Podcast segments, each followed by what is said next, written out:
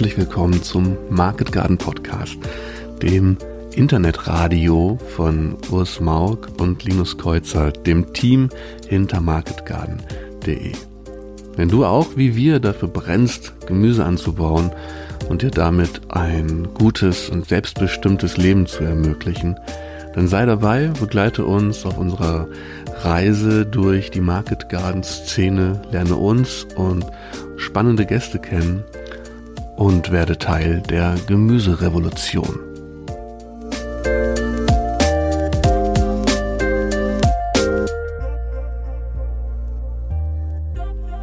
Ja, herzlich willkommen zum einer neuen Folge vom marketgarden.de Podcast. Natürlich wie immer mit Linus und mir Urs. Und heute haben wir einen ganz besonderen Gast, Wolfgang Palme, mit uns im Gespräch. Äh, für Kenner der Szene natürlich ein, ein Begriff. Aber Wolfgang wird uns jetzt trotzdem noch mal kurz ein paar Worte zu sich sagen, bevor wir dann hier über gesellschaftliche Re Relevanz und ähm, Potenzial im Market Garden Bereich sprechen. Freut euch drauf und los geht's. Wolfgang, bitte. Ja, ich sage auch herzlich willkommen und grüß Gott. Ich freue mich, dass ich da heute dabei sein kann. Über Market Garden oder überhaupt über Gemüse zu reden, das mache ich ja unglaublich gern. Also insofern, da haben wir genug zu besprechen. Vielleicht ein paar Worte einfach zu mir selber als Person. Ich komme aus Wien. Mein Name ist eben Wolfgang Palmer. Ich bin in der höheren Bundeslehr- und Forschungsanstalt für Gartenbau tätig. Das ist eine öffentliche Versuchsforschungsanstalt, die zum österreichischen Landwirtschaftsministerium zählt. Das ist die eine Seite. Also ich bin in der gemüsebaulichen angewandten Forschung tätig. Das ist keine, keine Universität, sondern da geht es wirklich um die, um die Umsetzbarkeit, um die Praxisorientierung, um die Anwendung. Und auf der anderen Seite habe ich auch die City Farm Augarten gegründet. Das ist so ein Bio-Erlebnisgarten mitten in Wien, ziemlich im Zentrum, im zentralen Park von Wien. Und da geht es darum, klein und groß, Kindern und Erwachsenen die Freude am Gärtnern nahezubringen, die Zusammenhänge aufzuzeigen. Einfach diese Reise, diese Abenteuerreise vom Samenkorn bis zum Teller nachvollziehbar machen. Weil da ist unser urbanes Umfeld ziemlich, ziemlich weit davon entfernt und und es geht darum, ja, irgendwie die Freude für Gemüse zu wecken und die Begeisterung irgendwie zu schüren. Das ist jetzt nicht so selbstverständlich, dass das jedem so geläufig ist. Wir haben ja manchmal bei Gemüse so unsere eigenen Gedanken und manche haben ein bisschen ein schlechtes Gewissen dabei, weil sie denken, sie sollten mehr und tun zu wenig. Und das wollen wir alles einfach wegnehmen und wir wollen die Freude zugänglich machen, die in dieser spannendsten Lebensmittelgruppe drinnen steckt. Ja, ähm, ich bin wie, viele vielleicht aufmerksam geworden auf Wolfgang Palme über sein, sein Buch zum Thema Wintergärtnern. Ähm, und ich habe auch zum ersten Mal das Thema überhaupt so auf den Schirm bekommen, und zum ersten Mal von jemandem gesagt bekommen, dass der Winter ähm, ja klassischerweise so eine, to eine tote Zeit ist im Gemüseanbau, weil man im Herbst einfach den, die, die Beete äh, spatentief um, umgräbt, weiß ich nicht, für Frostgare oder was auch immer. Und dann ist einfach rum, bis man im März oder im April dann wieder anfängt. Und ich habe zum ersten Mal ähm, gelesen, gehört, dass das gar nicht so sein muss und dass nichts dagegen spricht, auch einen frischen ähm, samt weichen Kopfsalat äh, zu Weihnachten zu ernten. Und nicht nur das, sondern eben auch noch viel, viel mehr und dass dafür gar nicht so viel notwendig ist. Und ähm, das kennen sicherlich viele, das Buch, wenn nicht, sei es jedem ans Herz gelegt. Genau, aber darüber hinaus, wenn man nach Wolfgang Palme googelt oder mal auf YouTube schaut, ähm, gibt ganz, ganz spannende Vorträge von ihm, auch eben zum Thema der, wie Urs das angesprochen hat, zur gesellschaftlichen Relevanz oder zum, zum großen Potenzial von speziell Market-Garden-Betrieben oder eben klein strukturierten Betrieben. Und das ist eben etwas, über das wir heute ähm, gerne sprechen möchten, ähm, weil das, das kennen die meisten Market, Marktgärtner, Market-Gardener ganz, ganz bestimmt, dass in, in, im Gespräch mit anderen, mit, sei es mit Landwirten oder wie, wo auch immer, ähm, dass immer schon auch mal kritisch hinterfragt wird, genau unter diesem Aspekt eben. Das ist, mag ja schön und gut sein, das mag ja nett sein, ein paar Haushalte in der Region zu versorgen, aber das ist, ist eben kein, kein Modell, das die Menschheit in Zukunft ernähren kann. Das ist immer so die Frage, hat auch gerade von, von Pharmakonzernen und so, die eben ja, hört man das immer, immer mal auch wieder, wie sollen denn in Zukunft 10 Millionen Menschen, 10 Milliarden Menschen ernährt werden? Und das wird dann oft als Rechtfertigung hergezogen, eben für Technisierung oder für Unkrautvernichtungsmittel, die man eigentlich nicht mehr einsetzen möchte. Und ähm, ja, da möchten wir eigentlich gerne drüber sprechen, was da drin steckt im, im Marktgarten. Ja, also ich glaube, da muss man ein bisschen äh, auch natürlich differenzieren. Es gibt ja einerseits diesen, äh, diesen Welternährungsreport schon von, aus dem Jahr äh, 2008, wo da klar geworden ist, dass auch jetzt schon der Großteil der Menschheit eigentlich aus kleinbäuerlichen Strukturen, dieser Agrarreport, äh, dass die Welt eigentlich ernährt wird aus kleinbäuerlichen Strukturen. Das heißt, so eine große neue Erkenntnis global gesehen ist ja das überhaupt nicht. Es sind eigentlich ziemlich begrenzte Gebiete und Ballungsräume, die jetzt in diesem, wie man so sagt, modernen agrarindustriellen System versorgt werden. So, so äh, flächendeckend ist es gar nicht, wie wir den Eindruck haben, wenn man ein bisschen auch sich da äh, aus, den, aus dem Detail heraus bewegt. Also aber natürlich geht es schon um die Frage, wie, wie Großstädte, und da sind ja wir zum Beispiel in Wien mit vielleicht zwei Millionen rundherum jetzt keine Weltmeister und, und Berlin ist größer, aber im, im Weltmaßstab gibt es noch ganz andere Größenordnungen, das ist uns ja auch bewusst. Aber ich glaube, eine, eine entscheidende Frage ist ja schon einmal die, äh, wie, man muss sich dann doch die einzelnen Städte anschauen. Wo liegen sie? Und viele europäische Städte liegen eben im besten Ackerland. Also das ist nicht nur Berlin und Wien, das ist auch Paris zum Beispiel oder in Italien natürlich auch viele äh, große Städte. Das ist auch in, in, im Osten äh, von Europa der Fall. Das heißt, wir haben eigentlich bestes Acker, Ackerland um uns herum, auch in den Großstädten. Wir haben es nur einfach agrarisch anders genutzt in den letzten Jahrzehnten. Wir haben ja nicht unbedingt Wert darauf gelegt, dass die Nähe der Stadt uns da irgendwie ein Kriterium ist in der Versorgung. Ich glaube, da, da, da erfordert es auch eine strukturelle Umstellung, dass man sagt, die, die näheren, die stadtnäheren Zonen, die könnten ja auch der frische Versorgung der Stadt dienen. Also wenn bei uns in Wien, das, das, das Machfeld ist im unmittelbaren Osten der Stadt bestes tiefgründiges Ackerland. Und wenn man da in konzentrischen Kreisen zum Beispiel die frische Versorgung jetzt stadtnäher anordnet und alles, was jetzt nicht, was man besser lagern kann, agrarischen Produkten auch weiter weg. Wenn man hier neue Strukturen schafft, dann kann man eigentlich auch wirklich einen, kann man fast sagen, radikal lokalen Sinn auch, auch eine Großstadt ernähren. Es gibt eine, eine Studie vom Leibniz-Institut, die hat das eben unlängst einmal so äh, untersucht. Sie hat sich vier Städte hergenommen, also Mailand, Berlin, Rotterdam und London und hat sich angeschaut, wie, wie diese Städte aus dem Umfeld ernährt werden könnten. Und überall dort, wo eben gute landwirtschaftliches Umfeld vorhanden ist, ist so eine lokale Ernährung eigentlich möglich. Ja, ich habe dazu, in, ich glaube, in einem Vortrag von dir gehört, ähm, da hast du gesagt, dass Berlin ähm, durch die Landwirtschaft in Brandenburg zum Beispiel komplett versorgt werden könnte. Also das, das ist in dieser Leibniz-Studie äh, untersucht worden. Und, und das, ist, das ist eben, natürlich muss man fragen, wie weit ist lokal? Das, das wollen wir jetzt nicht mit Kilometern festmachen.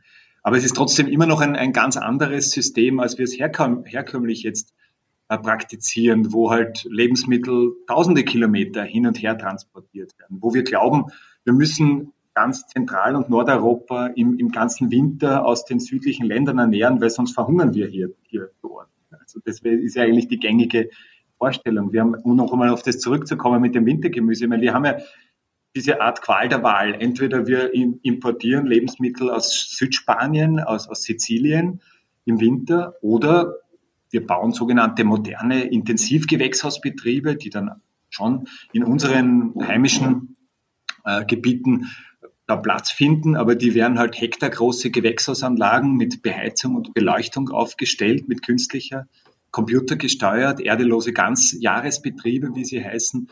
Und das ist vom Konzept her fast vom Ressourceneinsatz, Input-Output-Verhältnis noch der größere Blödsinn eigentlich, weil das ist ressourcenfressender und aufwendiger und vom ökologischen Fußabdruck her noch viel katastrophaler als jetzt Gemüse mit dem LKW zu importieren. Also da erfordert es ein Umdenken und da braucht es einen dritten Weg und deswegen war auch für uns das mit dem Wintergemüse so ein spannendes Beispiel, weil das wäre ja die Jahreszeit, wo es am schwierigsten wäre. Und bei uns in Österreich stehen im Winter hektargroße Folienflächen, also Folientunnelflächen leer. Und daneben gibt es Intensivgewächshausanlagen, die beleuchtet und beheizt werden. Und das zeigt vielleicht fast plakativ, wo, wo da der, der, der Hund begraben ist, weil wir, wir haben halt so eine gewisse Vorstellung, was möglich ist. Und, und wir haben das ausgeklammert, was das biologische Potenzial der Pflanze selber betrifft. Und dafür zahlen wir einen hohen Preis. Das heißt auch, es war im Grunde wirklich noch sehr, sehr viel möglich.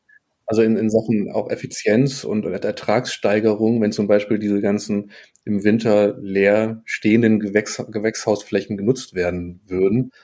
Und auf der anderen Seite ist es dann aber so, ähm, dass das gerade im Bereich der Landwirtschaft, da wird dann ja mit, mit ähm, damit geworben und geforscht, da die, da eben intelligente, smarte Lösungen zu entwickeln. Also ähm, das ist ja der Bereich, der für sich so proklamiert, ähm, bis ins feinste Detail an den Stellschrauben zu drehen und alles so, so effizient wie möglich zu machen und alles auszureizen. Dabei gibt es eigentlich eine ganze Menge naheliegender Lösungen schon, die äh, vielleicht noch einen viel größeren Effekt hätten, weil großer Ertrag zum Beispiel bei sehr wenig Input ne, oder sehr wenig Ressourcenverbrauch. Das ist nämlich der Punkt, weil wir unterscheiden ja nicht, also wir ver verwechseln ein bisschen Produktivität und Effizienz. Nur produktiv sein, das heißt mit hohen Erträgen zu, zu, zu prahlen, das ist nicht alles. Was, Im Gegenteil, das ist sogar, kann sogar nachteiliger sein, als, als mit geringeren Erträgen auszukommen. Es geht um die Frage des Input-Output-Verhältnisses. Wie viel stecke ich hinein, wie viel bekomme ich heraus? Und da leitet sich der Effizienzbegriff an. Und da da müssen wir stärker schrauben, weil das ist auch die Frage einer, einer der, der Ressourcenknappheit, des Umgangs mit Ressourcen. Ressourceneffizienz heißt eben auch ökologisch zukunftsfähig zu produzieren. Weil wir können uns das einfach nicht leisten, mit einem ökologischen Fußabdruck wie ein Elefant durch die Landschaft zu stapfen, weil das äh, geht sich in, nicht mehr aus für die Zukunft. Wir, wissen, wir sind jetzt fast tagtäglich damit konfrontiert und auch schon spürbar konfrontiert, dass wir da jahrzehntelang eigentlich einen, einen falschen Weg gegangen sind. Das betrifft auch die Landwirtschaft und wir dürfen uns da nicht rausnehmen. Wir, die Landwirtschaft stellt sich gern auch als das Opfer dar, dieser ganzen Klimakrise und so weiter. Aber wir dürfen, da müssen wir uns schon an der eigenen Nase nehmen. Wir sind Mitverursacher gewesen und haben, müssen jetzt einen neuen Weg einschlagen. Und da geht es um die Effizienzfrage. Und, und das ist vielleicht, um es auf einen kurzen Punkt zu bringen, die Frage ist nicht, wie kann ich es noch artifizieller und, und, und komplizierter machen, sondern es ist die Rückkehr zu einer neuen Einfachheit. Da gibt es einen Spruch, die Perfektion ist nicht erreicht, wenn ich nichts mehr zum System dazufügen kann, sondern wenn ich nichts mehr wegnehme. Das heißt, wir müssen uns auch überlegen in der, in der gemüsebaulichen Produktion, wie kann es noch einfacher gehen? Und am einfachsten geht's, wenn ich das natürliche Potenzial von Boden und Pflanze voll ausschöpfe. Das ist die einfachste Art zu produzieren. Alle technischen Raffinessen, sind Spielereien, die uns sicher bequemlichen, irgendwie so einen Bedienungskomfort ermöglichen, die uns alle möglichen interessanten Aspekte dem Landwirtsein irgendwie so bieten. Aber, aber die Effizienz steigern sie nicht. Da würde ich gerne kurz anhaken, weil ich eine, eine Sache, die, ähm, die ich immer mal wieder gehört habe, die es scheinbar verhindert, das, was, was wir machen im Market Garden auf kleinster Fläche zu versuchen, hohe Erträge zu erzielen, ähm, ist, ja, das kann ja nicht, nicht skalierbar sein oder nicht reproduzierbar sein, unbegrenzt oder in, im ausreichenden Maße, weil, ähm, also wir arbeiten jetzt auf 2000 Quadratmeter ungefähr Produktionsfläche ähm, mit zweieinhalb Arbeitskräften. Ja, und natürlich sagt man dann, das große Bestreben in der Technisierung der Landwirtschaft ist ja, also das möglichst eine Arbeitskraft möglichst viel leisten kann. Oder dass am Ende die Traktoren über den Acker fahren und grobern, äh, ohne dass jemand drin sitzt. Ne? Aber jetzt kann ja auch schon eine, eine Arbeitskraft ähm, 200 Hektar alleine bearbeiten im Jahr. So, und das, wenn man, wenn man das natürlich vergleicht mit dem, was ich an offensichtlicher Leistung erzeuge auf meiner kleinen Fläche, dann, dann mag das, äh, dann wirkt das erstmal ganz, ganz, ganz albern. Und man fragt sich ja, wie, wie soll man denn dann ähm, große Mengen Lebensmittel produzieren, wo sollen die ganzen Menschen herkommen, die das machen und wie wirtschaftlich oder wie effizient ist, ist das, wenn ja, statt einer Person, die eben solche so riesige Ackerlandschaften bearbeitet, dann da Hunderte oder Tausende drauf arbeiten müssten. Aber warum ist das? Weg durch die Technisierung. Ne? Haben wir uns davon nicht eigentlich gelöst. Aber, aber warum ist es, also ich, ich verstehe nicht ganz die Logik eigentlich dahinter, wieso man den Entwicklungsgrad einer Gesellschaft daran messen möchte, wie, wie wenig Prozent der Bevölkerung äh, in der Landwirtschaft tätig sind. Warum ist das ein, ein Wert für sich eigentlich? Warum ist das besser als, als also wenn die, wenn der andersrum formuliert, wenn die Alternative ist, mit einem riesengroßen Ressourceneinsatz von der Zukunft zu zehren, dann ist man lieber, sind mehr Menschen beschäftigt heute, wenn diese Menschen in der Landwirtschaft, also im Gemüsebau zum Beispiel, eine sinnstiftende Tätigkeit finden. Es geht ja nicht mehr darum, dass wir uns da zu Tode rackern oder uns irgendwie persönlich äh, verausgaben, wie das vielleicht ja auch in, in vergangenen Zeiten der Fall war. Es geht uns nicht darum, wieder zurückzukehren zu diesen guten, sogenannten guten alten Zeiten, die oft gar nicht so gut waren. Also um das geht es überhaupt nicht, wenn wir über Marktgärtnern reden, sondern es geht darum, eine sinnstiftende, erfüllende Tätigkeit auszuüben. Und wenn das mehr Leute machen, was ist der Schaden dran? Was ist, was ist das Problem dabei, wenn ich sage, dann, dann brauche ich halt mehr Leute, um unsere täglichen Lebensmittel zu erzeugen? Ich verstehe nicht, was, was das Problem und was der Ehrgeiz dahinter ist, also immer mehr Menschen pro Landwirt zu versorgen. Warum ist das ein Wert? Ich verstehe es nicht.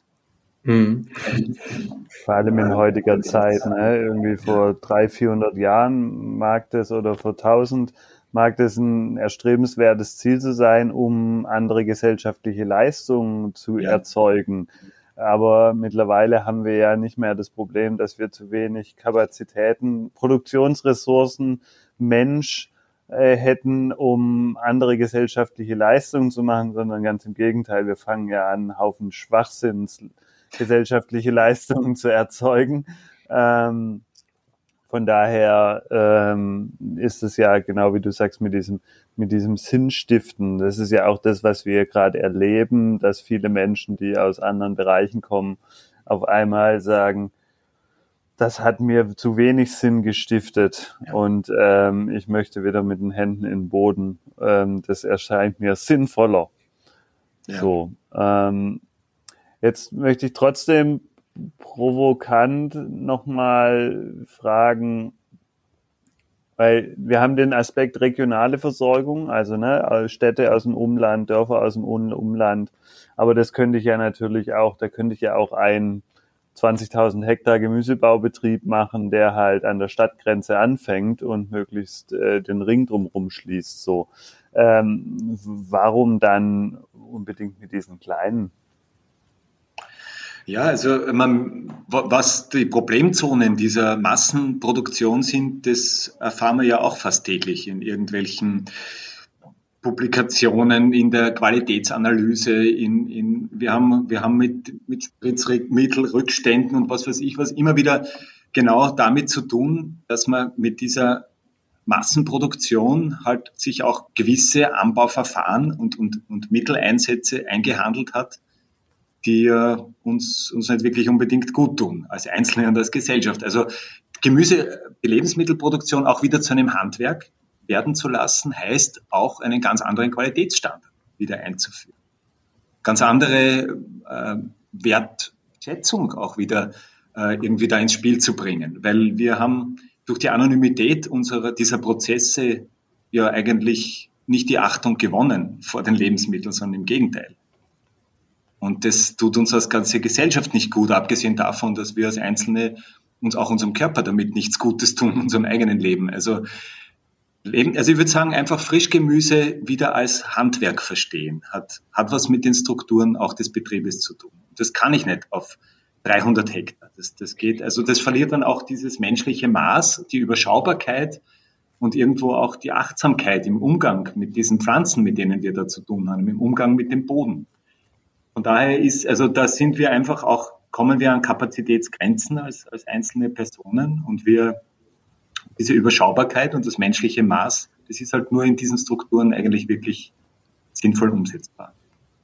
Was eigentlich sehr einfach nachzuvollziehen ist, ist, dass man, wenn man, wenn du von Gemüsehandwerk sprichst, das bedeutet ja wirklich, dass man ähm, einfach jeden Tag auf seiner Fläche steht und, und auch auf einer Fläche steht, die man jeden Morgen mal komplett ablaufen kann und alle Kulturen mal überprüfen kann. Und das hat ja den großen Vorteil, dass man dadurch eine sehr kurze Reaktionszeit hat und auch, ähm, und auch ähm, kurzfristige Lösungen umsetzen kann. Man hat einen Befall feststellt durch einen Schädling, dass man auch kurz, einfach mal ganz schnell Vogelschutznetze, Insektenschutznetze oder so aufziehen kann. Ähm, oder so händische Lösungen schnell und kurzfristig realisieren kann. Bei einer 300 Hektar Fläche muss man sich darauf verlassen, dass die Sachen, die man, ähm, die man spritzt, in den Boden einbringt oder so, dass, dass die eben alle bekannten ähm, Schadquellen komplett ausschließen. Ja, genau. Und darunter alleine leidet ja schon die Qualität und leidet der Boden letzten Endes. Was ja mit einer und der größten Unterschiede. Aber du sprichst auch ganz oft von Ressourceneinsatz. Und wenn ich jetzt denke, wenn man gegenüberstellt auf einer, auf, auf, weiß ich nicht, 10 Hektar arbeiten 100 Menschen von Hand oder da fährt ein Traktor drüber. Also wo ist da, also auch mal wieder, ich, ich, ich kann es mir sehr gut vorstellen, aber die Frage an dich, wo ist da jetzt, wenn da ein Traktor rüberfährt, warum ist das so ressourcenintensiv? Naja, Ressourcen, da ist jetzt schon die Frage, was versteht man darunter? Also wir reden halt jetzt dann auch von, von fossilen Treibstoffen.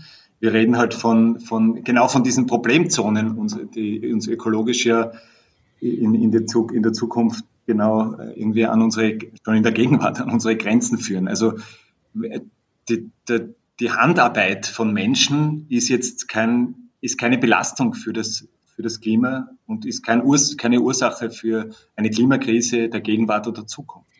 Also es ist jetzt schon, aber natürlich muss man sie in die energetische Rechnung mit, mit hineinnehmen. Also das ist ja äh, auch, auch zulässig, das ist einfach ganz objektiv, sich einmal durchzurechnen. Und, und wenn man sich jetzt vorstellt, was da alles dranhängt, dass so ein Traktor gebaut wird, von dem Materialeinsatz. Oder nehmen wir ein Glashaus her. Ja, ich meine jetzt, ich habe das, da hat ein, ein Kollege von mir sich einmal den Spaß unter Anführungszeichen gemacht. Der hat sich das mal ausgerechnet, was da für ein Energieeinsatz notwendig ist, damit ein Glashaus gebaut werden kann. Er hat nämlich irgendwo im Internet gefunden, irgendeinen deutschen Betrieb oder so, der war so stolz, dass er da 20 Hektar Gewächshaus gebaut hat. Äh, dass er seine ganze Materialliste ins Internet gestellt hat. Also wie viel zigtausend Tonnen Stahl und Glas und was weiß ich. Das hat er alles aufgelistet, dieser deutsche Produzent. Und der Kollege von mir hat das hergenommen und hat sich das energetisch durchgerechnet und ist draufgekommen, man müsste 200 Jahre Tomaten anbauen, damit man energetisch da halbwegs wieder in eine ausgeglichene Zone kommt. Und da reden wir aber noch nicht von dem laufenden Betrieb, sondern nur um, das, um dieses, diesen Gewächshausbau zu kompensieren. Und so ähnlich ist es auch mit einem Traktor, ist es natürlich mit dem laufenden Betrieb der, der fossilen Brennstoffe. Das sind alles, da steckt mehr dahinter, als man es am ersten, am, am ersten Blick äh, erkennen würde. Also da, das ist die Frage, ist sowas notwendig oder reicht es nicht auch mit einfachen Werkzeugen zu arbeiten, die uns zwar tagtäglich dann zur Hand stehen, aber sind, aber die jetzt nicht, die keine so lange solche energieintensive Vorgeschichte haben. Es gab mal so ein Feature in Deutschland zu, zu einem ähnlichen Thema. Da ging es darum, warum die Bauern den Boden unter den Füßen verlieren, glaube ich, hieß es.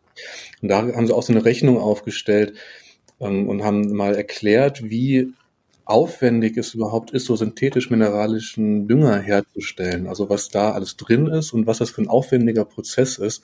Also auch wie viel Ressourcen schon die, die Fertigung von diesem Dünger ähm, erfordert abgesehen davon, dass da auch Erdöl mit drin ist und, und was nicht alles, was dann. Ähm, ja, und da ging es genau darum, dass eigentlich schon lange mehr Energie auf die Felder gebracht wird, als, als runtergeholt wird. Ja, also im Groben ist es vielleicht eins zu eins, wenn man jetzt die Freilandlandwirtschaft hernimmt. Da gibt es eben so einen Wiener Agrarhistoriker, der hat sich das einmal ein bisschen näher angeschaut. Also wir bezeichnen es gerne als grüne Revolution, aber jetzt in, in Sachen Effizienz sind wir sehr rückschrittlich unterwegs. Da waren wir vor 150 Jahren energetisch besser unterwegs. Da war nämlich das Verhältnis noch 1 zu 5, also was man reinsteckt und was man wieder herausbekommt. Vor 100 Jahren war es sogar 1 zu 9, also eine Energieeinheit in die Landwirtschaft hineingesteckt, also in die Freilandlandwirtschaft, da geht es jetzt nicht ums Gemüse, sondern allgemein um die, um die landwirtschaftlichen Ackerfrüchte und neun Einheiten wieder heraus. Und heute ist dieses Verhältnis jetzt so im groben Durchschnitt 1 zu 1.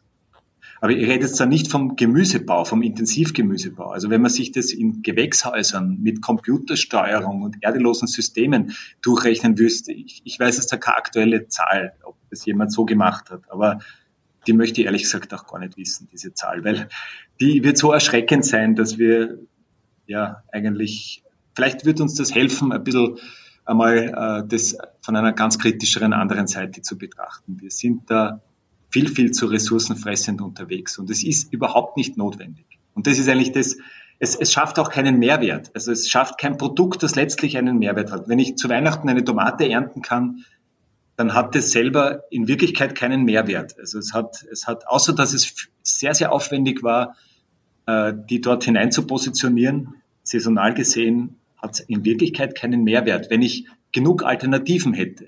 Und das ist natürlich die mhm. Grundvoraussetzung. Wenn ich im Winter stattdessen hungern muss oder dann ist es, dann, dann kann man sagen, ist es vielleicht notwendig. Aber wenn unser Tisch, unser Beet und unser Tisch reich gedeckt ist in dieser Jahreszeit und nur anderes, aber nicht weniger an Vielfalt und an, an, an Menge zur Verfügung steht, dann, dann, dann zeigt sich eben, dass da kein nichts gewonnen worden ist, sondern in Wirklichkeit sehr, wir sehr viel verloren haben. Du hast ja schon zweimal angesprochen, erdlose Systeme. Ich finde, das ist einfach so das perfekte Bild für das, was fa total falsch läuft. Also, Urs, du hast so viele Betriebe schon gesehen. Hast du schon mal ähm, Pflanzen gesehen, die nicht in Erde gewachsen sind? Also ich kenne kenn Betriebe. Ich habe mich sogar mal bei einem beworben, zumindest alibi-mäßig fürs Arbeitsamt. Aber ähm, ja, ich, also ich meine, das ist Standardpraxis im konventionellen. Da baut niemand in Erde an im Gewächshaus. Es ist halt einfach, ja, das sind Steinwolltöpfe, ähm, die mit Nährlösung ähm, gefüttert werden.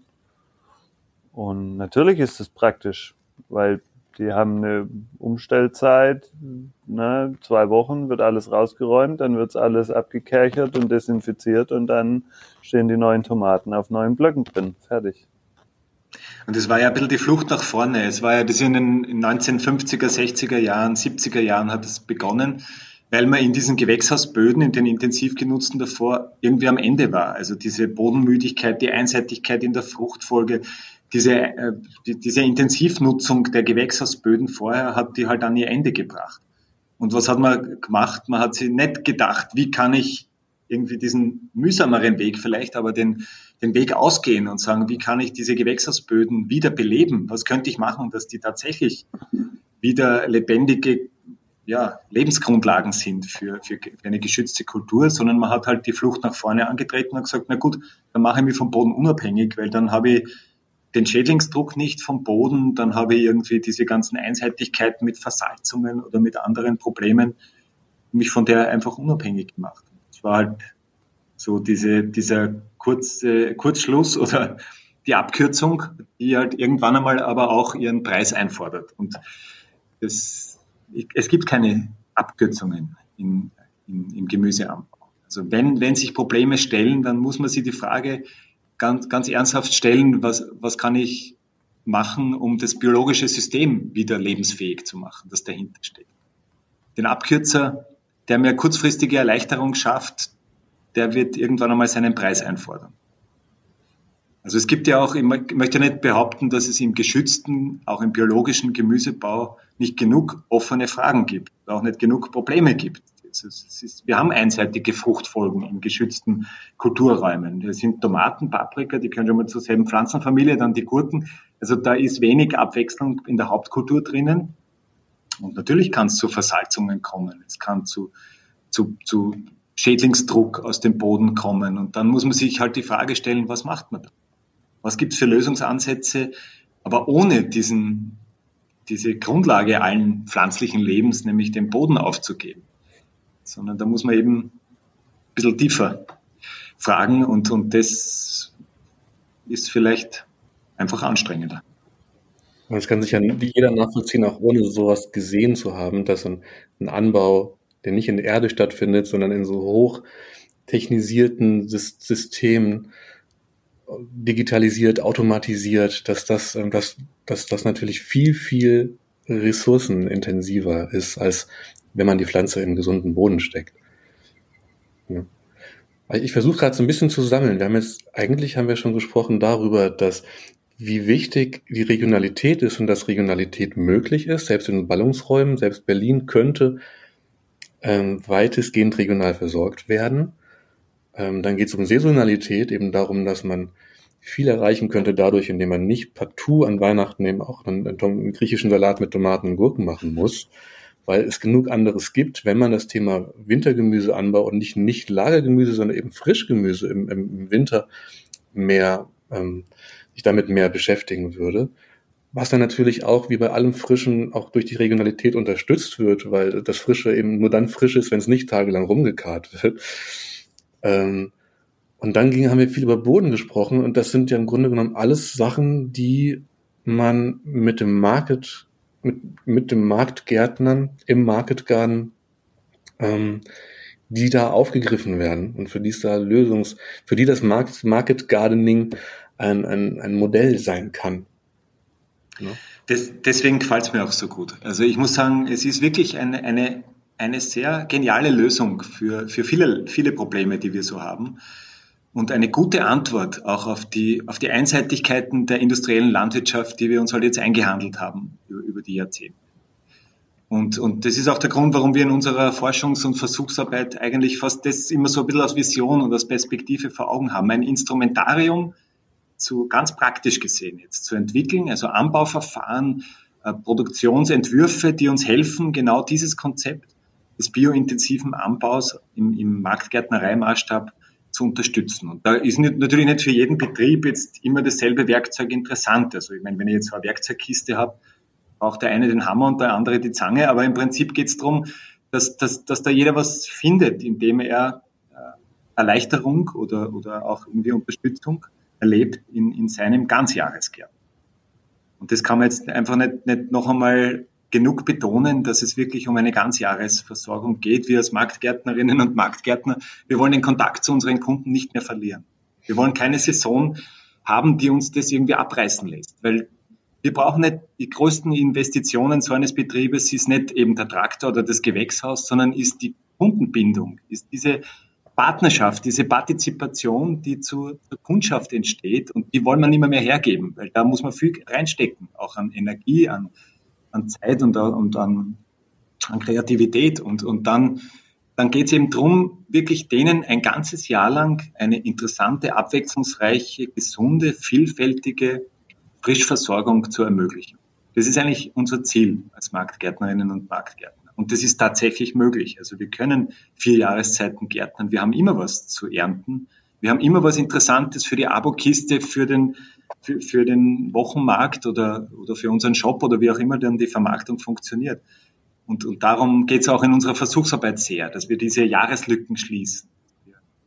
Biointensiv heißt wirklich viel runterholen von der Fläche, aber das Ganze nicht in einem ausbeuterischen Maßstab, nicht, in, nicht mit, mit irgendwie Konzepten, die so eine Hypothek auf die Zukunft legen. Im Gegenteil.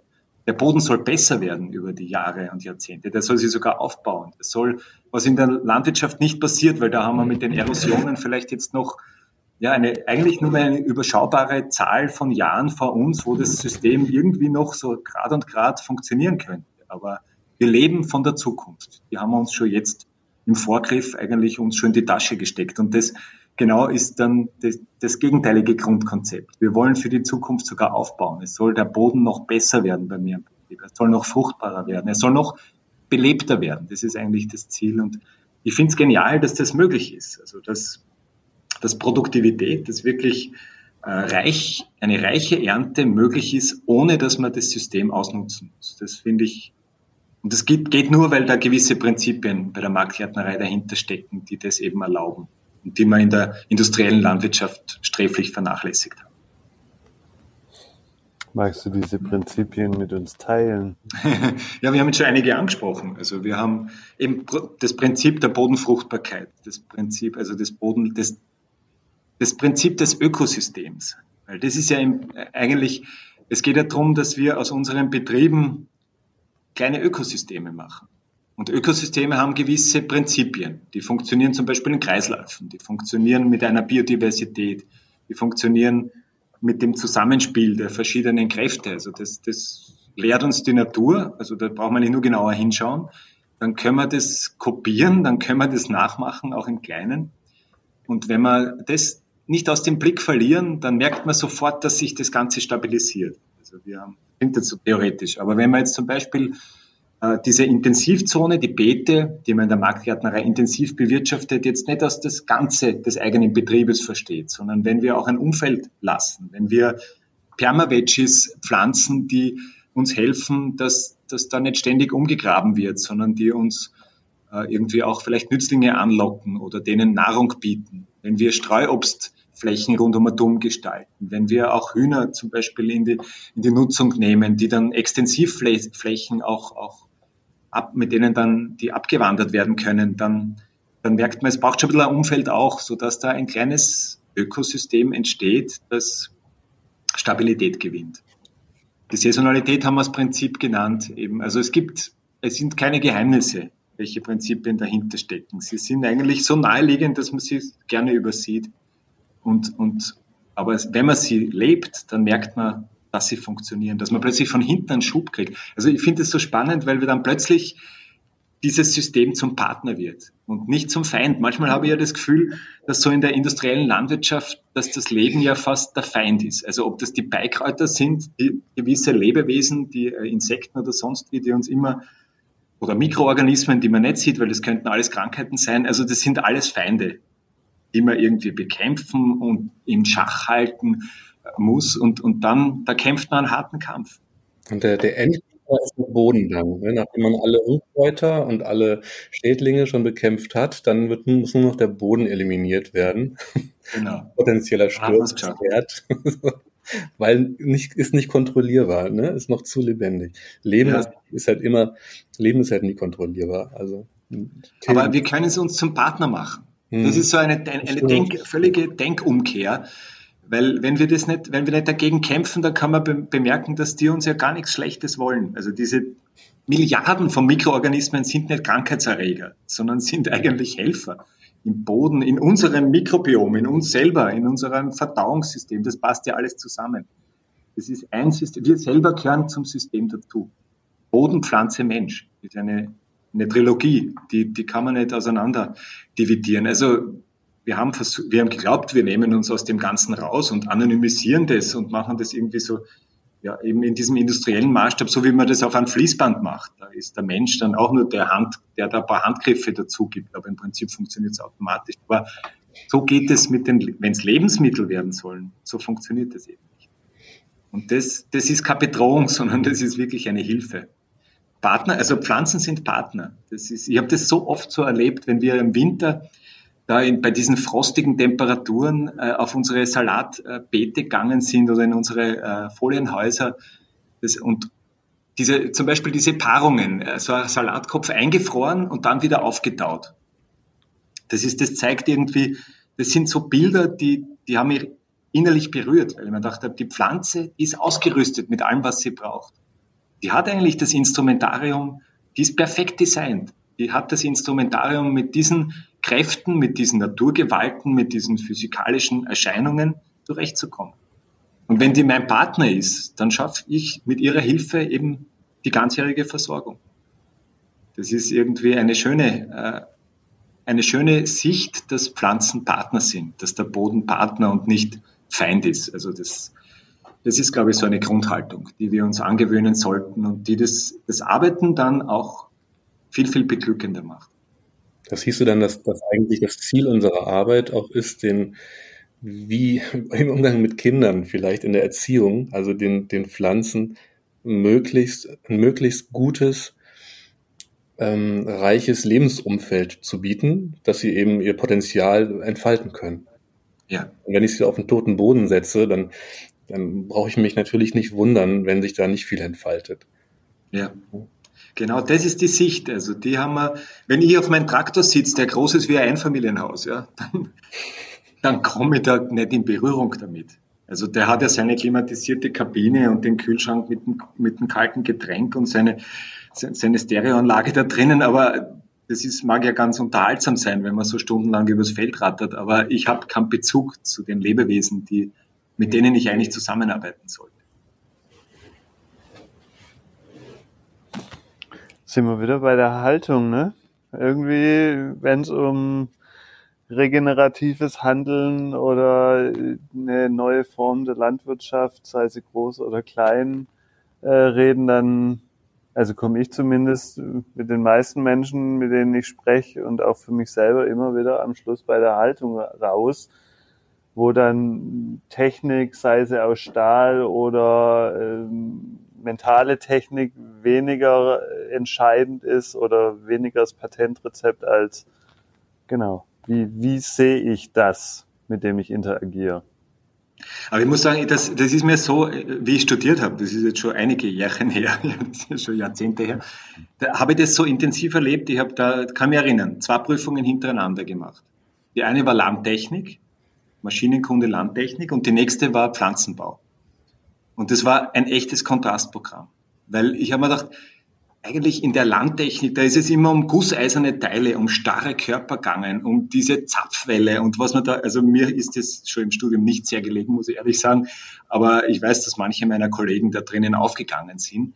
Aber dann im Pflanzenbau ist es darum gegangen, um die Pflanze, um die Pflanzenphysiologie, um, um, um die, diese Mechanismen, die, also auch die Eigenschaften, die Pflanzen haben, mit, mit Umwelt, äh, umzugehen. Und ich mache, das ist so wesentlich eleganter.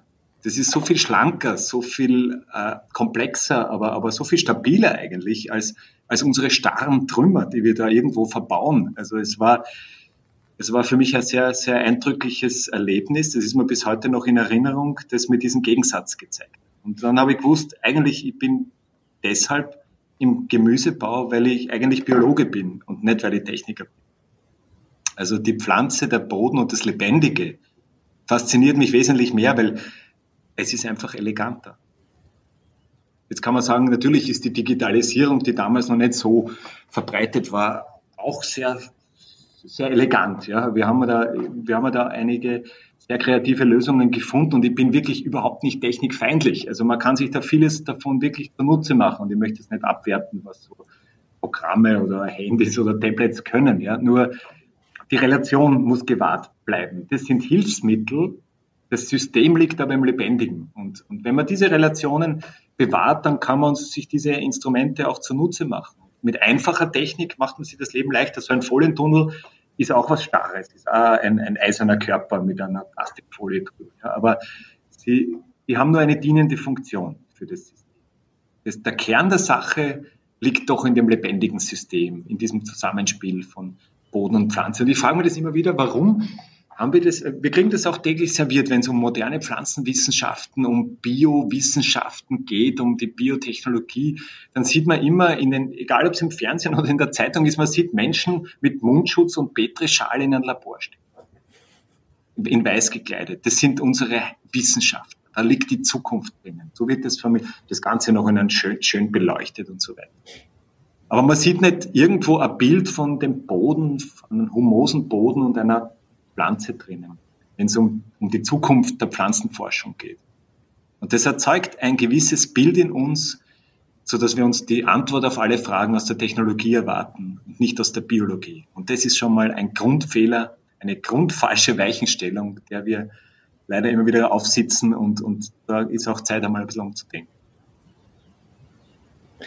Das geht, ist ja auch ähm, Teil, also die, diese Haltung oder dieses Verständnis davon ist ja auch Teil unseres, unseres Alltags. Also wir kriegen das ja überall gespiegelt, nicht nur in Bezug auf Pflanzen, aber so dieses, diese, diese Vorstellung, dass es für jedes Problem eine technische Lösung gibt. Ja. Dass es, es gibt kein Problem, das, bei dem uns keine App helfen kann. oder ein Hebel oder ein Zahnrad.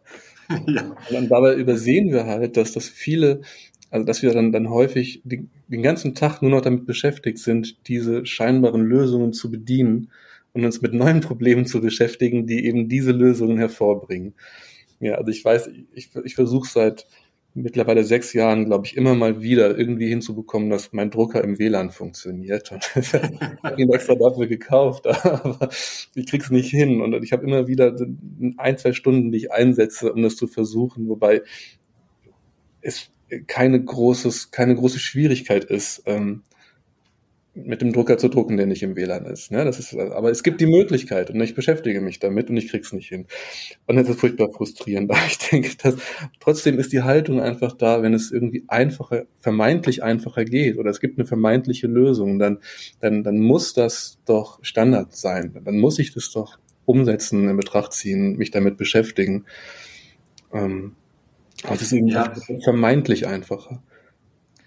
Eben, das, deswegen mit dieser Rückkehr zur neuen Einfachheit. Ja. Also da Ballast abzuwerfen und zu sagen, okay, ich, ich verzichte auf viele. Es ist, jedes technische Gerät ist auch eine Last. Also das kennt jeder, der es warten, einrichten, reparieren lassen und sonst wie muss. Und wenn, also das lebendige System hat einen Selbstreparaturmechanismus eingebaut. Also ich muss sagen, aus reiner Bequemlichkeit ja, ist mir das angenehmer, weil dann das muss nicht alles ich selber machen. Also ich kann davon ausgehen, dass die Pflanze das selber hinkriegt. Ist doch herrlich. Also ich kann ja dann irgendwie auf sie zählen. Das habe ich gemeint mit diesem Partner. Also da habe ich Unterstützung und muss nicht zum, zur Werkstatt, zum, zum IT-Techniker, zum, also ja, es, es gibt halt viele Anlaufstellen, die das, das Leben dann auch ziemlich mühsam machen können, wenn, wenn man sich in diese technische Richtung halt äh, ausgerichtet hat. Du hast so schön gesagt, dass die Pflanze ja im Grunde perfekt designt ist und ähm, das Rüstzeug hat gegen alle möglichen Herausforderungen so im Jahresverlauf oder die eben die Natur so mit, das Leben in der Natur so mit sich bringt, das Leben im, im ökologischen Kreislauf. Und wenn man sich das vor Augen führt und dann die Frage stellt, was braucht's dann eigentlich wirklich, dann fällt die Antwort eigentlich sehr knapp aus. Ne? Ja. ja was dann wieder zum Marktgarten mit seinen wenigen Handwerkzeugen führt oder auch zu Betrieben, die das hast du, glaube ich, durch die Singing Frogs Farm in einem Vortrag vorgestellt, die äh, ja. mir, ist, mir ist da hängen geblieben, dass die eben auch angefangen haben mit so Minimaltechnisierung, so Low-Till und, und das habe ich mittlerweile von einigen Betrieben mitbekommen, ähm, die eben im dritten, im vierten Jahr sind, dass viele, äh, dass die Entwicklung bei vielen Betrieben so ist, dass sie immer mehr weglassen. Ja. Am Anfang erstmal starten mit einem Einachser und mit diesem und jenem Werkzeug und dann immer mehr schauen, was kann ich eigentlich weglassen, was brauche ich wirklich und am Ende bleiben dann nur noch, bleibt nur noch eine kleine Auswahl an Handwerkzeugen, wenn überhaupt übrig. Aber das ist das, was ich gemeint habe. Die Perfektion ist erreicht, wenn man, nicht mehr, wenn man nichts mehr hinzufügen kann, sondern wenn man nichts mehr wegnehmen kann. Also das ist dieses, dieses Ballastabwerfen, das uns dann hilft, wirklich bei dem ganz wenigen Zentralen zu bleiben. Aber dann hat man, also was man aber gesammelt hat über die Jahre, ist die Erfahrung, das praktische Wissen, das Gespür dafür. Das, mhm. das ist gewachsen. Und ich setze dann diese einzelnen Werkzeuge so gezielt ein, dass sie wirklich effizient sind. Also ein Beispiel der Beikrautregulierung, nehmen wir so, weil Beikrautpflege, dazu kann ich mir jetzt auch nicht durchringen zu diesem Begriff. Das ist immer zu, zu politisch korrekt.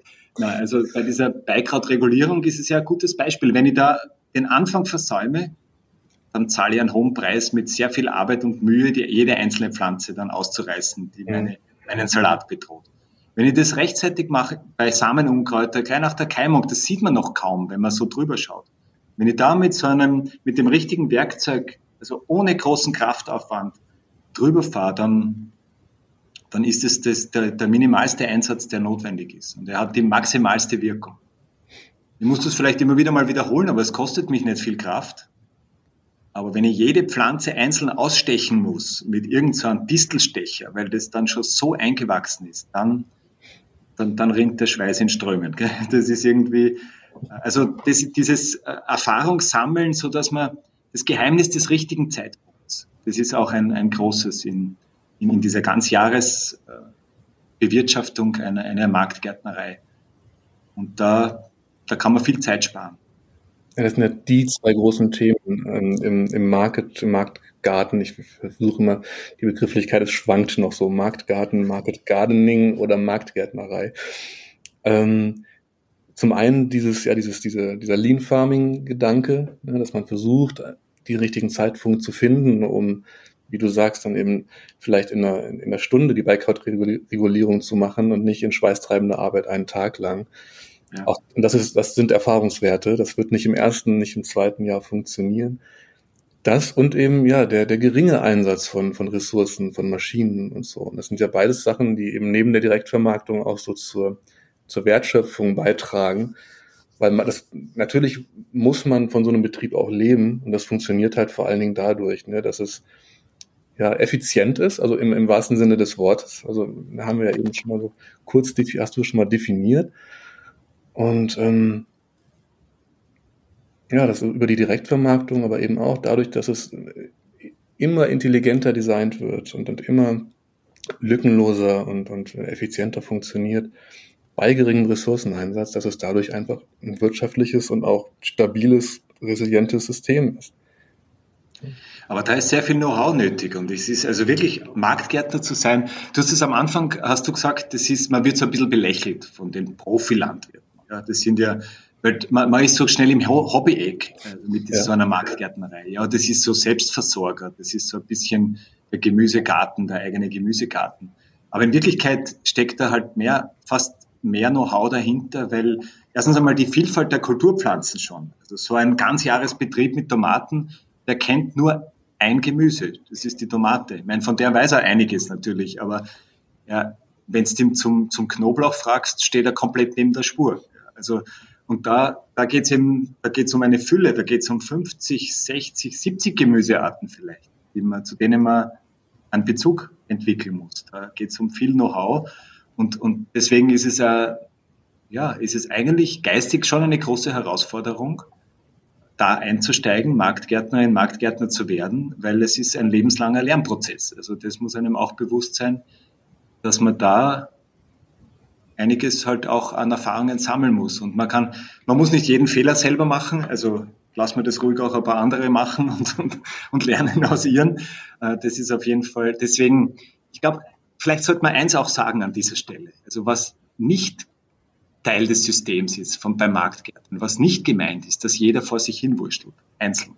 Also wir sagen auf Wienerisch wursteln, ja, aber das heißt irgendwie so, jeder arbeitet halt nur so in seinen vier Gartenzäunen äh, und, und hat eigentlich dann den Bezug zum Nachbarn. Wenn das gemeint wäre mit dem, viele Betriebe nebeneinander sind sinnlos, da ist gescheiter, einen großen zu machen, dann hätte das eine Berechtigung. Es geht um die Vernetzung, es geht um, das, um den Austausch, es geht auch um das Gemeinschaftliche dabei. Und es gibt da auch ja jetzt Bestrebungen und, und auch so Initiativen, dass man eben mit diesen Netzwerken auch Strukturen schafft, die den einzelnen Betrieben helfen. Es muss nicht jeder einen riesen Kühlraum bauen. Es muss nicht jeder äh, vielleicht irgendein Logo entwickeln oder, oder eine, eine App äh, entwickeln, mit der er seine Kundschaft erreicht. Also da kann man sich zusammentun, da kann man auch Strukturen, vielleicht sogar ein bisschen genossenschaftliche Strukturen äh, schaffen, die uns auch helfen, uns zu verbinden.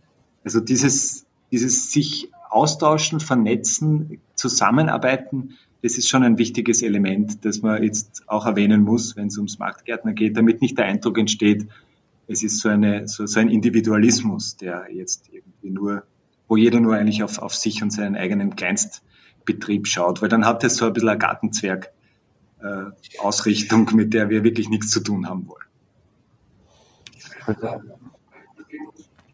Ich, ich, ich hatte gerade eine Idee, weil ähm, ne, wo du das Bild mit dem nicht allein und trotzdem noch die Gartenzwerg-Analogie, da kam mir gleich so das Schrebergartenmodell, aber für Market Garden, wo dann nicht jeder nur seine 50 Quadratmeter hat und eine strenge Hausordnung, sondern wo dann jeder seine 2000 hat und zwischendrin kommen schöne Hecken rein und eine Streuobstallee und dann hat man in der Mitte ein großes Ding, wo ein großer Kühlraum drin ist und so weiter. Also so, das fände ich mal ein richtig spannendes Konzept.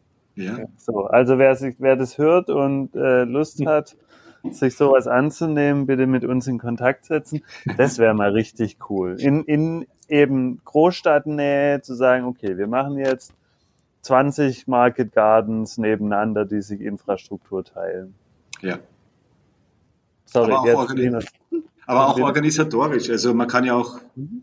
einen Steuerberater nutzen oder der ja. sich dann auch gut spezialisiert hat drauf. Das muss ja auch nicht jeder vor sich hin äh, alleine machen. Also aber, aber natürlich auch ganz praktisch, was die Infrastruktur betrifft.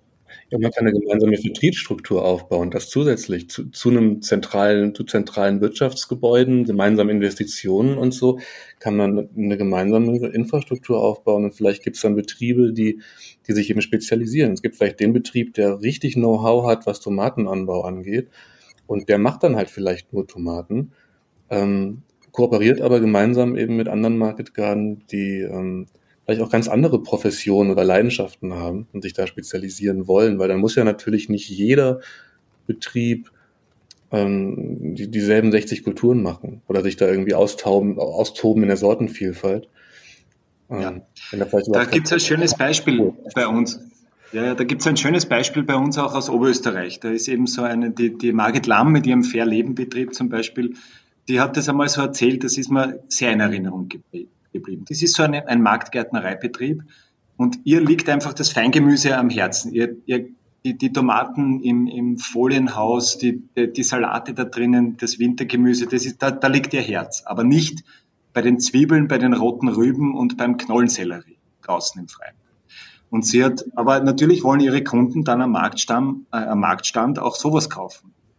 Und sie hat gesagt, irgendwie, irgendwann war sie an dem Punkt, wo sie gesagt hat, jetzt Jetzt kostet es Kraft, nicht zu wachsen. Weil sie hätte jetzt dann Flächen dazunehmen müssen, dass sie das Freilandgemüse macht. Sie hätte das größer werden müssen. Und sie hat sich gedacht, ja, ich will eigentlich gar nicht, weil das betrifft dann Bereiche, die mich gar nicht so interessieren. Und dann ist sie hergegangen und hat gesagt, sie sucht jetzt eigentlich einen Partner, der genau diesen Bereich abdeckt, der ihr nicht so liegt. Und da hat sie jemanden gefunden, dessen Herz liegt bei den roten Rüben und bei den Karotten und bei den Zwiebeln. Und sie treten gemeinsam aber, und es gibt dann noch ein dritter Betrieb dazu kommen, und sie sind auf, dem, auf verschiedenen Märkten, also Wochenmärkten, tätig. Die sind ja meistens am Samstag eben und das ist ja auch nicht so lustig, wenn man dann am Wochenende auch eben dort stehen muss, von der Früh weg. Und jetzt haben sie es so gemacht, dass sie, dass einer immer frei hat an, an einem Wochenende und die anderen zwei verkaufen praktisch die gesamte Ware.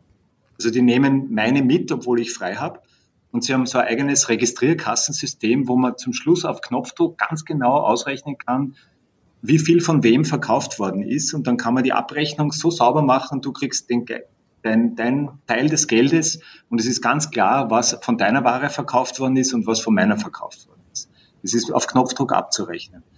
Und eigentlich ist das auch ein schöner Zusammenschluss gewesen, der, der alle entlastet hat, weil man hat eigentlich jedes dritte Wochenende frei. Und, und Außerdem muss ich mich nicht bemühen mit Kulturen, die mir eigentlich überhaupt nicht liegen.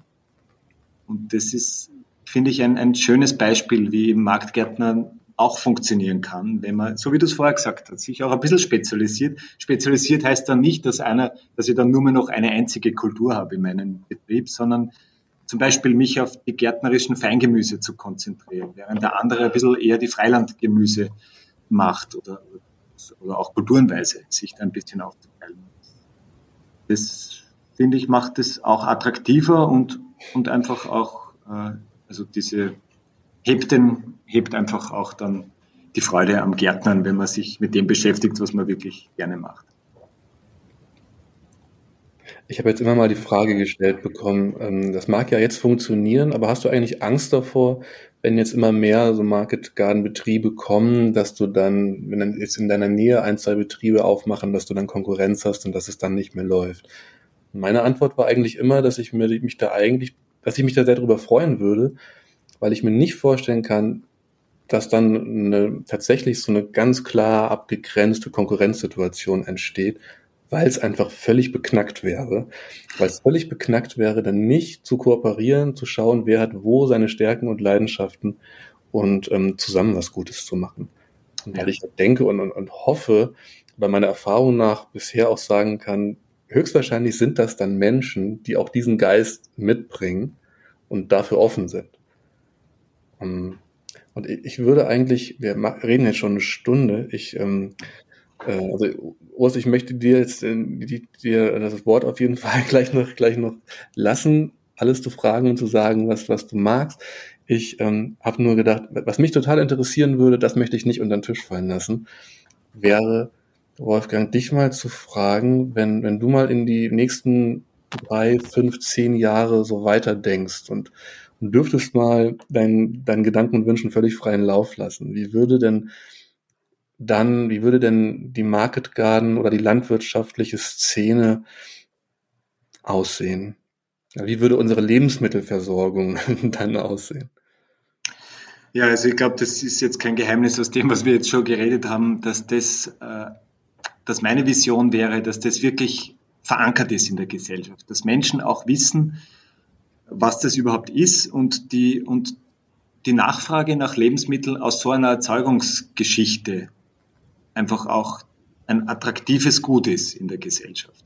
Weil das ist eben auch, das ist ja auch so eine Frage. Wir kaufen eigentlich im Normalfall nicht die Entstehungsgeschichte. Also es ist uns nicht bewusst, dass wir die eine Entstehungsgeschichte mitkaufen, wenn wir da irgendwo zugreifen. Und diese Sensibilisierung, die finde ich so extrem wichtig. Dass Menschen schon einmal bewusst wird, dass sie nicht einfach ein anonymes Produkt kaufen. Nie.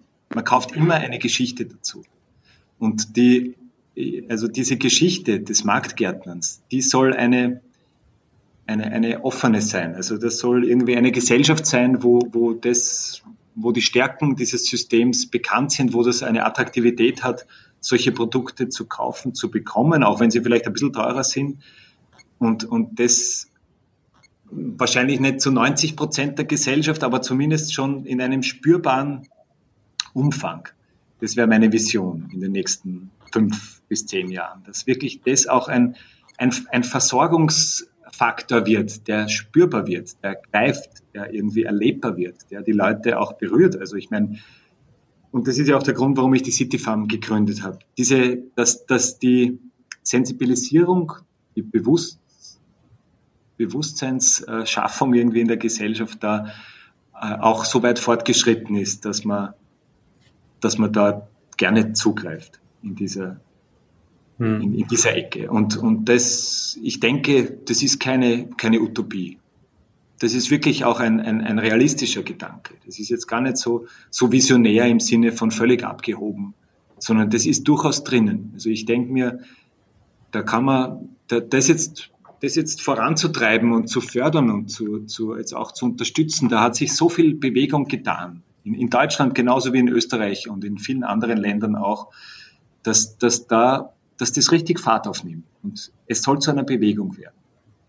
Und, und das, was dahinter steckt, ist nicht nur ein, ein, ein Handwerksprodukt, was man dann kaufen kann, sondern auch wieder die Freude dran. Und das ist auch so ein, das ist ja eigentlich ein Gut, das kann man nicht kaufen. Also Freude und Glück kann man nicht kaufen. Aber es gibt's dazu, wenn man es in der richtigen Art und Weise macht, gratis. Und das ist das Schöne. Das ist irgendwie das, was mich auch so berührt an diesem System. Das also wird nicht mitbezahlt, das gibt einfach oben drauf. Jetzt für den, der es herstellt, aber auch für den oder diejenige, die das bezieht. Und wenn das ein verbindender Faktor wird, dass man an Gemüse wieder Freude, ich wäre jetzt so, so pathetisch in dem Zusammenhang, aber das ist meine Vision, du hast mich nach der Vision gefragt, dann ist es genau der Punkt, der mir, der mir eigentlich am wichtigsten erscheint. Also die, die Freude an guten Lebensmitteln. Ich habe vor, jetzt mit Beginn der Corona-Krise meine komplette Ernährung umgestellt. Ich habe wirklich, also ich habe da Buch lesen von Martin Grasberger, Das leise Sterben. Das ist wirklich sehr, sehr empfehlenswert. Aber ja, es geht einem ziemlich nahe, wenn man sich das da so, so vor Augen führt, was da so im Gange ist. Und das hat, ich habe einfach dann angefangen, den industriellen Zucker komplett gestrichen. Ich habe die ganzen industriellen Lebensmittel vom Speiseplan gestrichen. Ich bin auch Vegetarier geworden. Dann dieses 16 zu 8 Intervallfasten, alles Mögliche habe ich da jetzt eingebaut in meinen Lebensstil, habe hab mehr als 20 Kilo abgenommen. Aber, aber eigentlich, ich habe so eine Freude an so einer Schüssel Salat. Also ich meine, es ist, das habe ich immer schon gehabt. Also ich habe immer schon gern Gemüse gegessen. Es ist nicht so radikal äh, umgestellt gewesen, wie das jetzt klingt. Aber diese, diese Freude an, an einem Produkt, dessen Geschichte man nicht zur Hälfte verschweigen muss. Weil jetzt, ich meine, gerne erzählen auch die konventionellen Gärtner von ihren Nützlingen in den Gewächshäusern und die, aber im Grunde sind es immer halbe Geschichten, weil wer erzählt gern von der Steinwolle, Urs, was du vorher erzählt hast, oder von der Computersteuerung? Ich meine, wer erzählt gerne diese Geschichten? Die lassen wir weg. Aber eine Geschichte eines Wintergemüses oder eine, eines Marktgärtnereiprodukts auf dem Markt, die kann ich vom Anfang bis zum Ende erzählen, ohne dass ich irgendwas verschweigen muss. Ohne aber jetzt in eine romantisierte, äh, weiß nicht, gute alte heile Welt abzuschlittern, sondern, das, sondern wirklich in, in gelebter eine, eine im echten Leben gelebte Geschichte ist hier erzählbar. Und das macht das Produkt so wertvoll. Und deswegen, da kommt dann einfach die Freude mit, mit ins Spiel, die nachgewiesenermaßen sicher genauso gesundheitsförderlich wirkt wie das Gemüse selber. Man muss ja leider sagen, dass, dass Landwirte die Möglichkeit oft gar nicht haben, eine Geschichte zu erzählen zu ihren Produkten, weil das geht ja tatsächlich nur über den Weg der Direktvermarktung. Ähm, das muss jetzt nicht ein Einzelkämpfer sein, das kann auch ein Betrieb, ein Verein, eine Genossenschaft sein. Die hat dann ganz andere Möglichkeiten, diese Transparenz herzustellen und muss sich dann gar nicht um Glaubwürdigkeit oder so Sachen Gedanken machen, weil, weil einfach der Produzent in der Beziehung steht zum Verbraucher am Ende und man bestenfalls die Beziehung halt, halt pflegt ne, und immer im gegenseitigen Austausch ist. Und ich, also ich würde mir noch wünschen, bei all den Sachen, die du gerade erzählt hast, würde ich mir wünschen, dass das auch nicht nur im Market Garden ein Thema ist, sondern dass, dass möglichst viele auch Landwirte, die Produkte herstellen, die vielleicht jetzt für Market Garden gar nicht so, für die Market Garden nicht zwingend das richtige Modell wäre, aber dass, dass immer mehr den Weg finden, vielleicht zu sagen, ich mache meinen Betrieb einen Ticken kleiner, finde aber intelligente Wege der Direktvermarktung in meiner Region und traue mich auch wieder mit dem, mit meinem Kunden in eine Beziehung zu treten. Weil ich denke, diese ganzen, diese, diese, diese riesengroße Kluft, die jetzt entstanden ist zwischen Landwirtschaft, Politik und dem, dem Endverbraucher, ähm, die ist halt genau darin begründet, dass es keine, keine Beziehung gibt. Ja. Und am Ende jeder dem anderen irgendwie einen schwarzen Peter zuschiebt und Schuldzuweisungen ausspricht, aber das, das wäre also sehr zu wünschen. Und da kann Market, da kann Market Gun bestimmt ein Vorbild sein. Also ja. wie erfolgreiche und, und gesunde Direktvermarktung aussehen kann. Und letzten Endes führt das dann, das hast du auch schon angesprochen oder dir gewünscht, auch wieder zu einer, zu einer, zu einer Wertschöpfung oder Wertschätzung des Produkts am Ende. Wenn ich weiß, wie das hergestellt wurde, auch mit welcher, mit welcher Mühe das hergestellt wurde, halt auch mit welcher Liebe oder welche Verluste da auch dahinter stehen, dass also jetzt vielleicht diese, diese Tomate, dass nicht jede Tomate geerntet werden konnte, weil, ne, weil ich einfach erfahren habe, dass es da, was da passiert ist, dass es, dass auch was schiefgegangen ist und dass ich die Geschichte dahinter kenne, ähm, dann schmeckt die anders. Ja. oder, oder aber ich, äh, ähm, ich, ich lass, vergesse sie nicht irgendwo und, und lass sie, lass sie vertrocknen oder schnibbel sie achtlos in irgendein Gericht rein, sondern ich esse sie dann halt mit Genuss und, und schmeck mal richtig rein, so was da eigentlich passiert, so, wenn ich sie esse. Ich habe sie nicht gekauft, 5 für 3 und 20 für 10 oder irgendwas in irgendeiner Aktion, sondern ich habe sie wirklich äh, auch nach meinem Bedarf ausgerichtet gekauft. Also ja. Das ist ja auch dieses, dieses Thema mit der Lebensmittelverschwendung und so spielt ja da auch mit hinein. Du hast es richtig angesprochen. Das ist ja auch eine Frage der Wertschätzung. Aber wünschen wir uns, dass möglichst viele den Weg so gehen. Eine Sache fiel mir noch ein, die, ganz, ganz am Anfang im Grunde, nur da hat es gerade den, den Platz nicht dafür gegeben, weil Wolfgang, du hast gesagt, was spricht eigentlich dagegen, so dass tausend Leute auf dem Acker stehen, denen auch vielleicht ein, zwei Traktoren GPS gesteuert ohne Menschen machen könnten. Also warum ist das jetzt irgendwie sinnbildlich für den Fortschritt unserer Gesellschaft, dass es keine Menschen braucht? Ich kann schon verstehen, dass jemand sagt, so warum ähm, nicht einen Traktor nutzen, warum müssen das 100 Leute machen? Aber ich denke, da ist dann auch so, so, so ein sehr, sehr altes Bild dahinter. Früher mussten das vermutlich Menschen machen, die auch vielleicht ähm, irgendeinem Gutsherren verpflichtet waren, der nicht besonders nett zu ihnen war. so. Aber heute entscheiden sich ja Menschen wirklich ganz bewusst dazu, weil das ähm, ein schönes und stiftendes Leben sein kann. So, das hatten wir jetzt. Und von daher ist alleine das schon die Erklärung. Und wie am Ende das vielleicht noch mehr wird, vielleicht durch den ganzen, durch den Zuge der Digitalisierung und so weiter, vielleicht werden irgendwann so viele menschliche Ressourcen frei, dass, dass sogar Menschen einfach ihre Freizeit gerne wieder auf dem Acker verbringen, weil sie nicht mehr 40 Stunden in irgendeinem äh, seelenlosen Job gebraucht werden. Ähm, Aber so ist es ja tatsächlich. Also jetzt auch diese, bei uns in der City Farm, wir haben so viele Volontäre, dass es Wartelisten gibt. Das sind halt Menschen, die jetzt auch zum Ausgleich einfach gärtnern wollen. Und das ist ja auch nachgewiesenermaßen, also da muss man jetzt gar nicht Profi sein und, und, und, und wirklich also Marktgärtner oder Marktgärtnerin werden, sondern auch dass diese positive Wirkung als Ausgleich, dieses einmal draußen sein statt immer drinnen, das, das, das kann man ja belegen, dass das halt positiv ist. Mir ist das vorgestern passiert, am letzten Wochenende ist mir das passiert. Da bin ich einem Nachbar begegnet bei mir zu Hause und der hat gesagt, ah, du schaust so aus, als wärst du auf Urlaub gewesen. Gell? Ich habe gesagt, nein, ich war einfach nur im Garten. ja, also das hat ja auch eine positive Wirkung, die jetzt zu dem allen noch dazukommt, über das wir jetzt schon sehr ausführlich gesprochen haben. Hm. Ich würde gerne noch eins ergänzen, weil wir haben gerade vorhin gesagt, ähm, der Marktgarten kann ein Vorbild sein für die, äh, eine nähere äh, Beziehung wieder zu Menschen, für Landwirte. Ich würde sogar noch einen Punkt weitergehen. Es kann nicht nur ein Vorbild sein, sondern wenn sich äh, Landwirte mit Market Gardens zusammentun, beziehungsweise ein Market Garden auf ihren Betrieb einladen, und für so einen Landwirt, äh, was juckt denn schon ein halber Hektar jetzt mal, wenn man mal, ne, und dann ist vielleicht auch das Stückchen da hinterm Stall, wo, wo eh nicht so gut bewirtschaftbar ist oder was auch immer. Also, ich sag mal, wenn man will, findet wahrscheinlich jeder landwirtschaftliche Betrieb eine gute geeignete Fläche, äh, um die es jetzt nicht so weh tut oder was weiß ich, die paar Euro, die man unterm Strich mit dem Ding verdient, äh, für einen Marktgärtner kein Thema sind, als Pacht zu bezahlen.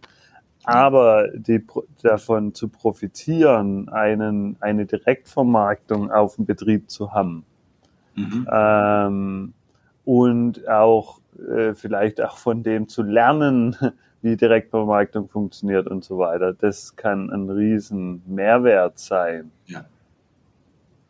Ich, ich habe das jetzt aber ja, ich erlebe das jetzt öfter. Wir haben so Lehrgänge bei uns laufend. Äh, da gibt es das ländliche Fortbildungsinstitut bei uns in, in, Österreich und die veranstalten halt, also allein zum Wintergemüse, aber da x so Lehrgänge laufen, aber auch Lehrgang Gartenbäuerin und, und Gemüseraritäten, Lehrgänge und so weiter. Und das sind oft, das ist eigentlich die Zielgruppe, sind bäuerliche Betriebe.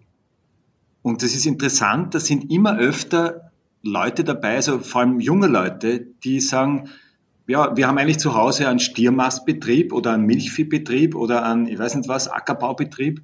Aber ich möchte da was Neues beginnen mit Gemüse. So als Betrieb im Betrieb.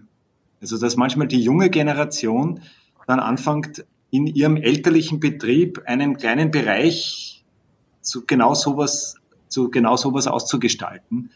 Und ich finde, das ist auch ein, ein, ein interessanter Aspekt, weil es schafft dem landwirtschaftlichen Betrieb ein, ein ein zusätzliches Standbein, den Sprung vielleicht in die Direktvermarktung, wie du gesagt hast, Urs. Aber es schafft zum Beispiel auch der jungen Generation am Hof eine neue Aufgabe, einen eigenen Bereich, eine Eigenverantwortung und den Einstieg. Und ich finde es so wichtig, die jungen Leute, sie sollen nicht weggehen von den Betrieben. Also diese Generationsproblematik, die auf vielen, vielen landwirtschaftlichen Betrieben so, so hoffnungslos ist, weil die Jungen sagen, das tue ich mir doch sicher nicht an, so wie meine Eltern die, da braucht es doch eine Gegenbewegung, dass man gerne am Betrieb bleibt, dass man gerne da äh, weitermacht, aber vielleicht anders, aber eben vielleicht eben auch nur in einem anderen Bereich, auch in diesem größeren Ganzen. Das, das bietet ja dann auch große Chancen. Das ist eine schöne Vision. Also wenn man jetzt weit, wirklich weiterdenkt und auch so eine der Vision von Alfred Grant folgt, ich habe die Formulierung jetzt nicht so ganz im Kopf, aber so dieses vom, vom Gedanken her, so jede Stadt soll in absehbarer Zeit ihren eigenen Market Garden haben und so. Wenn man, wenn man das dem, dem weiterfolgt, dann würde das ja ähm, klassische Landwirtschaft irgendwann beginnen auch zu verdrängen. Ab einer, gewiss, ab einer gewissen Verbreitung, so sicherlich. Äh, wenn man aber jetzt davon ausgeht, dass es immer mehr ähm, Ansätze gibt, das Ganze zu verzahnen, genau. zu kooperieren oder, oder tatsächlich richtig eng zu verzahnen, dann ähm, ist das bestimmt ein Weg, der ähm, gut dafür ist, das Ganze noch viel, also die, die Weiterentwicklung, die, ja, die Verbreitung noch viel mehr zu beschleunigen. Ja. Und stimmt. auch mit einem gesunden Maß, auf einer gesunden Basis. Mhm. Also auch ein Market Garden kann natürlich extrem davon profitieren, auf einem landwirtschaftlichen Betrieb zu sein. Weil so sehr wir gerade hier Klein, Kleintechnik und Handtechnik feiern, so praktisch ist nun mal ein Frontlader, wenn der Kompost kommt, auch. ja, das stimmt. Da muss man ganz realistisch sein, ja, das stimmt. Wenn der schon da ist, der Traktor, ist er sicher nicht zu verachten für solche Tätigkeit. Wenn der Betrieb dann die Lagerkartoffeln macht, äh, ist das sicherlich auch nicht, äh, auch nicht so schlecht. Ja. Ja, ich, ich fände es schön, wenn wir noch ganz, ganz lange weiterreden würden. Dann würde ich mir einen Kaffee machen, kurze Pause machen und dann könnten wir noch sehr lange weiterreden. Hm, ich denke, finden wir für jetzt ein Ende. Ich fand es total mhm. interessant und, und spannend. Und ja, sehr sympathisch mit euch beiden. Vielen Dank dafür. Überlegen wir jetzt mal, worauf verweisen wir unsere Zuhörer noch, wenn sie denn Lust haben, sich weiter zu informieren. Also natürlich auf marketgarden.de findet ihr sicherlich einiges. Ähm, wir haben auch einige Podcasts schon aufgenommen und werden weiter, weiterhin aufnehmen und da eine schöne bunte Reihe mit ähm, sehr unterschiedlichen, aber immer sehr interessanten und sympathischen Gästen machen. Ähm, Wolfgang, hast du noch einen Tipp für unsere Zuhörer? Was möchtest du gerne mitgeben? Ja, ich meine, bei uns in Österreich gibt es diese Market Garden Austria Facebook-Gruppe auch, wo sich da einige vernetzt haben und, und zusammengefunden haben und sich da sehr intensiv austauschen. Das, also es ist, auf, es ist sicher wichtig, einfach da an der Szene anzudocken, wenn man sich dafür interessiert. Also und da hat sich schon so viel Bewegung, äh, so viel in Bewegung gesetzt, dass das ja auch in Deutschland wie in Österreich und im ganzen deutschsprachigen Raum nicht mehr so schwierig ist, da Anschluss zu finden. Ja, da, da möchte ich anknüpfen und auch noch darauf weisen, das war, denke ich, nicht das letzte Mal, dass wir uns gesprochen haben. Ähm, die Videos, äh, die werden noch ein bisschen auf sich warten lassen von meinem Besuch im Augarten, wunderschön. Ähm, haben wir einige Zeit miteinander verbracht, viel ja. gesprochen auch. Ähm, genau, ansonsten Vernetzungsmöglichkeit in Deutschland auch, Facebook, ähm, das Thema Lean Farm wurde, ist gerade vorhin kurz gefallen.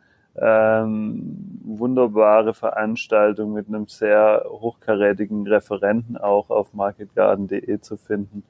Und natürlich viele weitere Angebote. Ansonsten schaut, wer ist bei euch in der Nähe, sprecht miteinander, ver, ver, vernetzt euch ähm, und ähm, redet auch mit den Landwirten.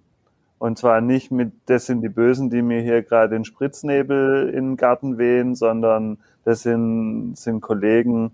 Und wenn wir uns anfangen, so zu begegnen, ich glaube, dann entsteht auch mehr Akzeptanz und Toleranz füreinander. Ich fand's mega cool mit euch beiden wieder, wie immer. Ähm, auch mit dir, Linus, vielen Dank.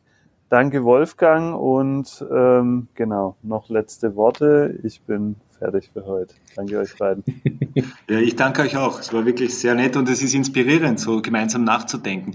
Auch, auch diese bisschen kritischen Fragen, du, ja, wie, wie kann das aber funktionieren, die wir da am Anfang auch besprochen haben, finde ich auch wichtig. Man muss sie, also man muss sie auch, auch der Grenzen bewusst sein oder vielleicht einmal der vorläufigen Grenzen, die es noch gibt. Also da, da soll man nicht, nicht, nicht unnüchtern werden, also vor lauter Begeisterung. Ja, vielen Dank. Mhm. Habt eine gute Zeit, auch an unsere ja. Zuhörer, habt eine gute Zeit und ähm, traut euch, traut euch zu fragen, sucht euch Menschen, die euch interessieren und inspirieren und sprecht sie einfach an. Was kann schiefgehen? Also, in dem Sinne, bis bald. Tschüss. Ciao.